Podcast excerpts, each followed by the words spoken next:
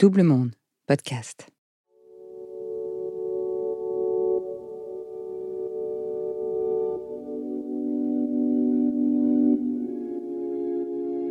Ça reste une trace. Moi, je, le dis, euh, victime un jour euh, de harcèlement scolaire, euh, trace à vie presque. Hein, j'ai toujours, quand il s'agit de parler d'enfants, quand il s'agit des fêtes de Noël, des anniversaires, j'ai toujours une larme qui coule parce que ce sont des moments que j'ai pas forcément vécu. Alors, je les ai vécus en physique, mais mon esprit était ailleurs. Et, euh, c'est vrai que c'est quelque chose qui euh, très vite euh, touche une corde sensible. Je serai toujours un peu à la recherche de cette enfance que je n'ai pas forcément eue. Oui. Oui.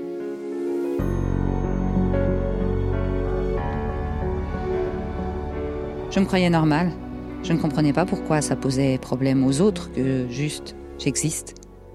Je n'entrais pas dans le cadre et subissais moqueries et rejets. J'ai tellement de souvenirs de moi seule dans la cour de récré à marcher et à attendre que le temps passe pour pouvoir retrouver ma famille. Ces quelques petites phrases qu'on entend si souvent d'enfants harcelés, ce sont celles d'adultes, devenus stars. Bilal Hassani, Clara Luciani, Inès Reg. 10, 20 ou 30 ans après, les cicatrices du harcèlement scolaire peuvent toujours être sensibles. Comme beaucoup de ces enfants harcelés, Hugo a travaillé des années avec un psychologue pour se réconcilier avec lui-même et avec l'autre. Bienvenue dans Je te crois, saison 2, le podcast qui donne la voix à ceux dont la parole est mise en doute. N'hésitez pas à vous abonner sur les plateformes de podcast et à nous suivre sur les réseaux sociaux de Double Monde. Je suis Marjorie Murphy et voilà Catherine Verdier, psychologue, psychothérapeute et autrice notamment de l'écologie scolaire aux éditions Duno.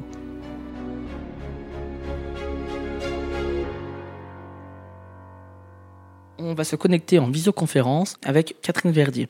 Catherine Verdier, c'est euh, eh une professionnelle qui est donc basée au Luxembourg, qui est spécialiste de la question finalement de l'enfance, plus spécifiquement du harcèlement scolaire.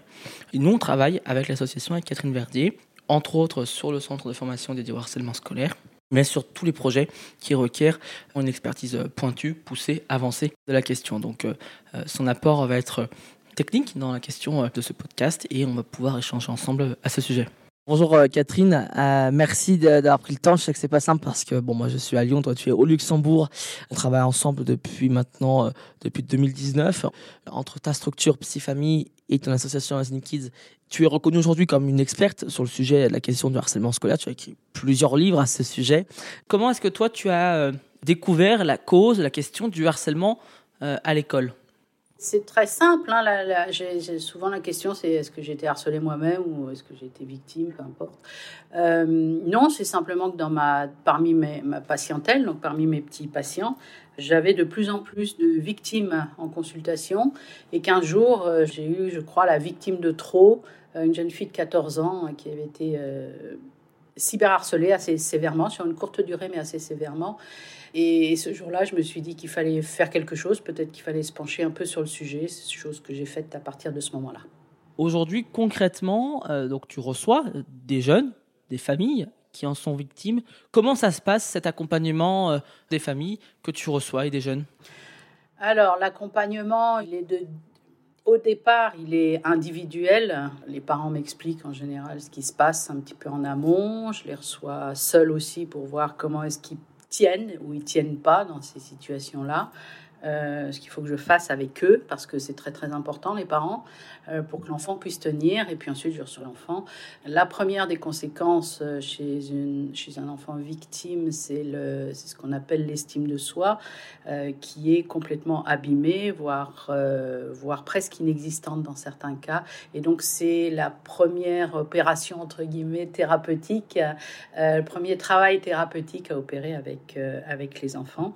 Après, je propose ce qu'on appelle des ateliers en groupe, hein, des ateliers de confiance en soi, ou euh, l'atelier, ce qu'on appelle l'atelier stop and go. Donc, ce sont des ateliers en groupe, et là, c'est encore un autre pas thérapeutique pour les enfants. Tu confirmes que ce sont des parcours longs, je suppose. Ça se règle pas euh, euh, en quelques séances. Ce sont effectivement des parcours qui sont assez longs. Dans le cadre de cette jeune fille, par exemple, dont je parle en 2015, il a fallu six mois de thérapie chaque semaine et encore, j'en ai vu les séquelles et, des vaguelettes, entre guillemets, au cours de sa scolarité qui a suivi. Je pense que c'est jamais complètement résolu. Il ne faut pas s'attendre à ce que tout soit effacé, tout soit gommé. C'est pas vrai. Euh, c'est arrivé à vivre avec tout ça. avec ses doutes, avec ce qu'on a pu entendre, ce qu'on a pu vivre. Donc c'est un parcours, je, crois qu'il y a beaucoup d'adultes aujourd'hui qui le disent. Hein. Quand j'étais jeune, j'ai été harcelée et encore aujourd'hui, j'ai du mal à trouver ma place. Hein. J'ai trouvé du mal à trouver ma place au travail, j'ai du mal à me trouver moi, j'ai du mal à trouver ma place dans mon couple, avec mes enfants, euh, quelle légitimité j'ai, etc. Ce sont des questions qui reviennent par rapport à, c'est toujours l'estime de soi, c'est-à-dire la valeur que l'on peut s'accorder. Donc finalement, si on doit euh, dire, tirer euh, voilà, des, leçons de ça, c'est que finalement, le harcèlement scolaire, on ne peut pas en guérir, mais on peut apprendre à se reconstruire après. On apprend à se reconstruire. Se reconstruire, ça ne veut pas dire effacer. Ça ne veut pas dire enlever, ça ne veut pas dire gommer, ça veut dire vivre avec. C'est ça que ça veut dire, le mieux possible. Euh, peut-être que c'est vrai qu'on ne l'a pas abordé, mais euh, toi, tu le définis comment, euh, le harcèlement scolaire? Le harcèlement scolaire, je le définis, je garde une définition générique qui est un acte malveillant de la part d'un ou plusieurs enfants, puisqu'on a un phénomène de groupe, à l'égard d'un autre dans cette définition, on inclut la notion de répétition, on inclut la notion de durée, on inclut la notion d'intentionnalité, c'est-à-dire qu'à partir d'un moment, euh, au départ, c'était peut-être un jeu, c'était pour s'amuser, une taquinerie, ou pour se faire mal, ou pour blesser un peu, avec des guillemets, hein, bien sûr.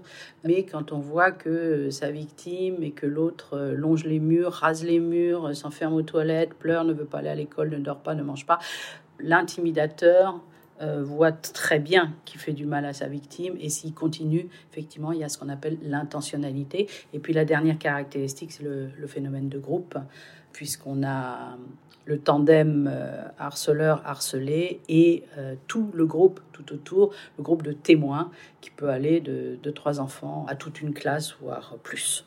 Peut-être pour euh, les parents et euh, les professionnels de l'éducation qui nous écoutent, est-ce que tu peux peut-être leur dire comment est-ce qu'on peut euh, détecter, que ce soit alors soit en classe et plus globalement dans l'établissement scolaire ou à la maison, comment est-ce que ça se détecte le harcèlement? Qu'est-ce que, Quels sont les signes qui peuvent alerter de la présence potentielle d'une situation de harcèlement?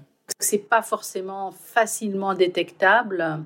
Donc je ne jette pas la pierre non plus ni aux parents ni aux, enseignants. Toutefois, toutefois, quand même, même pour les plus grands, je vais parler des plus jeunes après, parce que les plus jeunes ont un comportement où on est, euh, ils tiennent moins longtemps entre guillemets, et on voit plus vite qu'il y a quelque chose qui ne va pas. Mais euh, pour les plus grands, tout changement brusque d'attitude par rapport aux notes scolaires, par rapport à l'investissement scolaire, par rapport aux autres, tout changement brusque au niveau physique même, un enfant qui ne veut plus manger, qui a du mal à dormir, parce que pour les ados, on a la problématique du cyberharcèlement qui se passe souvent la nuit.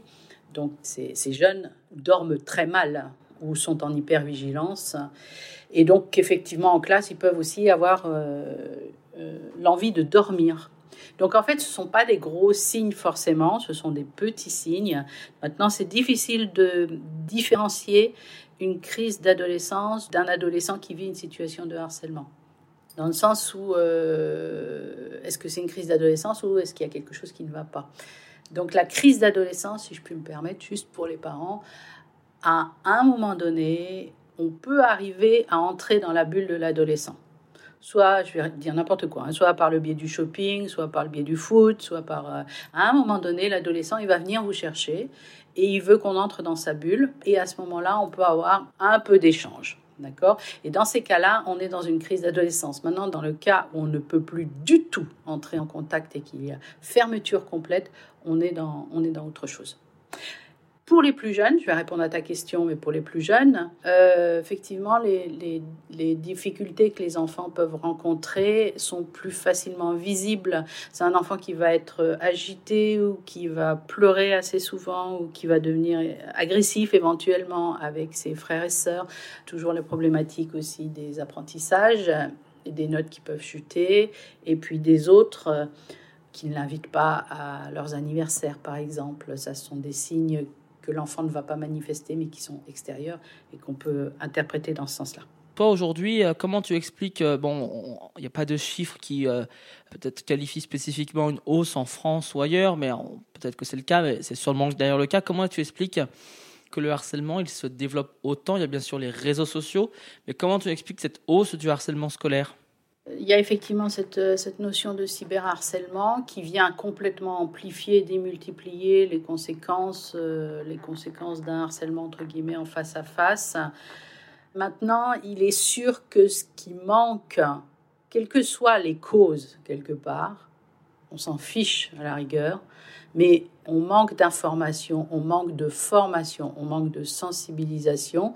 C'est sûr que c'est un phénomène qui prend de l'ampleur, qui devient vraiment un vrai fléau, que les parents, euh, comment dire, que les parents appréhendent. Hein, ils cherchent la meilleure école, etc., etc.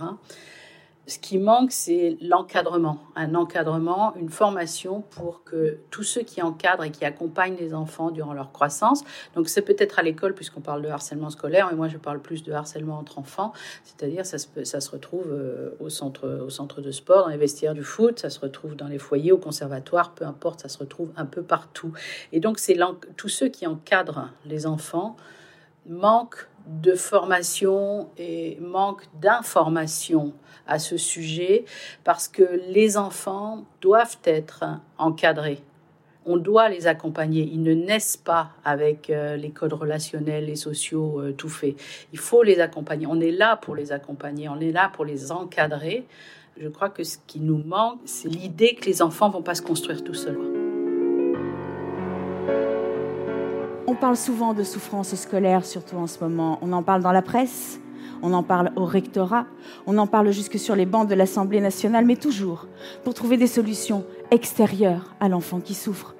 On n'a pas foi dans les capacités des enfants vulnérables à se déplier pour enrayer les cercles vicieux dont ils sont les victimes.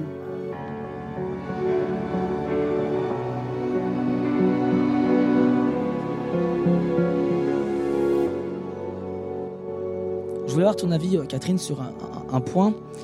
Aujourd'hui, euh, on a l'impression que finalement, quand un enfant, témoin ou victime, on le sait, euh, malheureusement, les enfants harceleurs n'ont pas beaucoup l'occasion de se, confier, mais en tout cas, les enfants victimes ou témoins, quand ils se confient à un adulte, quel qu'il soit, il y a un peu ce doute, il y a un peu cette remise en question de la parole de l'enfant, de dire bah, d'abord peut-être que tu exagères, peut-être que c'est pas forcément vrai ce que tu as dit, peut-être que euh, euh, de ton point de vue tu as ressenti ça comme ça, mais c'est pas forcément comme ça que ça s'est passé. Bref, on a l'impression que l'enfant doit doublement lutter pour se faire entendre, doit presque finalement se hisser à la hauteur d'adulte dans ses justifications, dans ses explications pour être entendu. Qu'est-ce que tu en penses par rapport à cela? Beaucoup d'adultes ne sont pas formés et ne souhaitent pas forcément être formés au harcèlement. C'est parfois aussi très difficile pour les adultes de voir ce qui se passe et comme dit le proverbe, je ne crois que ce que je vois.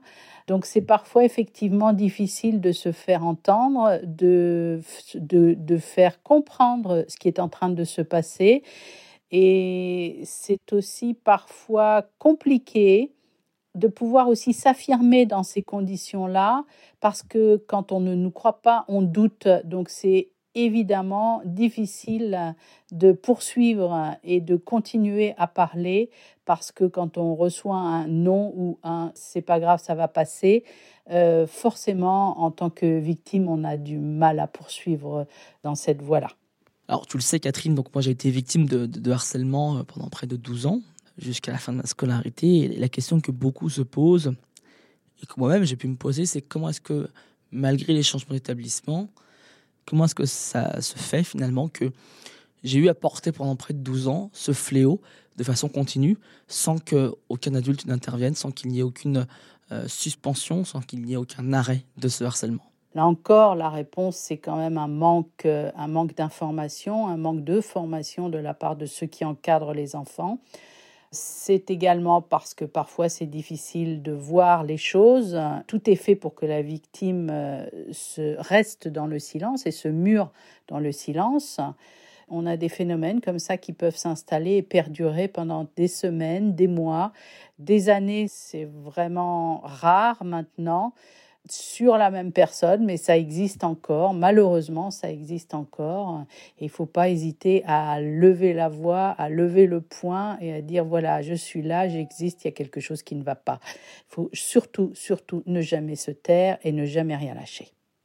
Sur euh, finalement euh, la question du harceleur, de l'intimidateur, Est-ce que tu es d'accord que sur le principe, dans la plupart des cas, ce sont eux aussi des jeunes en souffrance qui finalement ont du mal à exprimer leur souffrance et préfèrent violenter finalement euh, d'autres jeunes Il y a plusieurs types de... Déjà, il y a plusieurs types de situations de harcèlement. Et puis, il y a plusieurs types d'intimidateurs. Alors, il peut y avoir les, ceux qui ont subi ou qui subissent de la violence chez eux. On parlait de la fratrie, ceux qui, le petit qui est euh, harcelé par le plus grand ou rabaissé par le plus grand, ou à l'inverse, euh, le petit qui, qui harcèle le plus grand. Donc du harcèlement dans la fratrie, ça on en parle très très peu. Et puis ce peut être aussi un enfant qui se trouve euh, un enfant qui se un enfant qui a j'aime pas mettre des étiquettes pardon sur les enfants mais un enfant qui a un, ego assez très enfin très fort ou alors qui peut être euh, très tyrannique chez lui et donc euh, forcément il continue à l'école de la même façon qu'à la maison et puis quand je parle de situation de harcèlement, il y a des situations où les enfants, ils sont pris tout à coup, ils se trouvent pris dans un jeu dans lequel ils ne voulaient pas aller. Alors, c'est plutôt comment faire pour qu'ils arrêtent hein, ou pourquoi ils n'arrêtent pas. La question est plutôt là. Souvent parce qu'il y a un phénomène de groupe et puis euh, tout ce groupe, effectivement, qui euh, lui-même devient harceleur. Chaque membre du groupe peut devenir harceleur sans le vouloir. Et du coup, c'est vrai que ce qui est intéressant dans ce que tu viens de dire, c'est que finalement, on est d'accord qu'il n'y a pas de profil type aussi bien d'élèves harcelés que d'élèves intimidateurs. Il n'y a pas de. Tout à fait, tout à fait raison. Il n'y a, pas de, il a pas de profil type, il y a des profils à risque pas de profil type. Hein. Euh, profil euh, par, par, rapport aux victimes, c'est la même chose. Il y a, de toute façon, tout et n'importe quoi est, sujet à moquerie ou à harcèlement ou à rabaissement parce qu'on est jaloux, parce que, parce que, parce que. Donc non, il n'y a pas de... Il y a des enfants qui sont plus à risque au niveau des victimes, sont tous les enfants qui sont handicapés tous les enfants qui ont des difficultés scolaires, tous les dyslexiques, dyscalculiques, etc. Mais c'est pas pour ça non plus qu'ils, enfin c'est pas une raison non plus pour les harceler, c'est pas pour ça qu'ils seront harcelés. Donc, euh, mais disons qu'il y a des, des, enfants aussi qui sont en situation de deuil, ça très très souvent, où euh, les parents sont en divorce ou une situation de deuil. On a parlé tout à l'heure du, cyberharcèlement. Déjà, on est d'accord que dans maintenant la quasi euh, totalité des situations de harcèlement, le cyberharcèlement est, est présent, je, sauf si tu... Euh, euh, je, me permets quand même de dire, parce que tu parles de la majorité des cas de harcèlement, ce ne sont pas mes chiffres, ce sont les chiffres de la quatrième consultation de l'UNICEF hein, qui évoque un enfant sur deux dès l'âge de 6-7 ans. Donc il y en aurait plus à l'école primaire qu'au collège. Au collège, euh, au niveau du collège, c'est 1 sur 3, au niveau du lycée, c'est 1 sur 4. Euh, enfants victimes ou harcelés. Donc en fait, euh, la norme, c'est euh, la norme, c'est d'être c'est d'être victime quoi. Donc voilà, je m'insurge un tout petit peu. Je, comprends, mais donc deux choses. Le cyberharcèlement, finalement, donc on voit bien qu'il il, amplifie le, le phénomène, mais on est d'accord qu'il ne faut pas le dissocier du phénomène de harcèlement entre enfants. S'il y a cyberharcèlement, c'est qu'il y a une situation qui s'est initiée, créée dans l'établissement scolaire. Ou inversement, c'est ça, la, c'est ça la problématique. Soit, effectivement, on part d'une situation dans l'établissement scolaire et on aboutit à du cyberharcèlement. Mais maintenant, à l'inverse, les situations de cyberharcèlement peuvent démarrer et se poursuivre dans un cours de création dans les locaux du lycée. Très bien. Alors, ce que je te propose pour, terminer euh, cet échange qui était vraiment très intéressant, peut-être en quelques mots, est-ce que tu aurais un conseil d'abord euh, à adresser aux enfants qui vont nous écouter? Et puis peut-être pour les encadrants, c'est-à-dire que ce soit, euh, comme tu le disais, aussi bien les parents que euh, les équipes pédagogiques ou euh, tous ceux qui sont en contact avec les enfants, est-ce que tu aurais un conseil, un mot à leur dire? Pour les enfants, le mot, c'est toujours de dire qu'il ne faut pas rester seul, il faut absolument pas rester seul, il faut savoir que le but du, du harceleur ou de l'intimidateur, c'est d'isoler sa victime, d'isoler sa proie, et puis ensuite euh, de, s'attaquer à sa proie qui va se sentir complètement seule et qui va se sentir complètement impuissante. Mais euh, il y a toujours, forcément autour de soi, il y a toujours une personne à qui on peut parler. Ça peut être un frère, ça peut être une sœur, ça peut être une grand-mère, ça peut être ses parents, ça peut être un médecin à l'occasion d'une visite médicale. À l'école aussi, bien sûr, hein, les professeurs ou euh, la psychologue de l'école ou l'infirmière, peu importe. Il y a toujours, toujours, toujours, toujours quelqu'un euh, à qui on peut s'adresser. pour les parents, les encadrants, euh, moi j'aurais, franchement le, conseil principal, c'est déjà de rester calme et puis enfin pour ceux qui sont vraiment au contact tous les jours, tout le temps des enfants, il faut se former quoi, il faut se sensibiliser, il faut se former, il faut s'informer et ne pas rester non plus tout seul avec cette problématique là. Le harcèlement, c'est un, échec, un échec de la part de nous tous, de nous adultes et que c'est peut-être euh, tous ensemble qu'il faut arriver à réfléchir là-dessus, arriver à se concerter, je répète, à se former, s'informer, sensibiliser et à changer d'état d'esprit. Vraiment, à changer d'état d'esprit et se dire que c'est pas normal et qu'on peut pas continuer comme ça, quoi. On peut pas. La norme, c'est d'être harcelé. Vous vous rendez compte? C'est pas possible. Enfin, pour moi, c'est pas possible. C'est pour les générations actuelle, bien évidemment, mais pour les générations futures. Que va donner un, intimidateur à qui on, ne dira jamais de s'arrêter pendant des mois ou des années? Ils, ils deviennent quoi comme adultes, ces enfants-là? Donc c'est autant pour la génération d'aujourd'hui que pour la génération future, bien évidemment.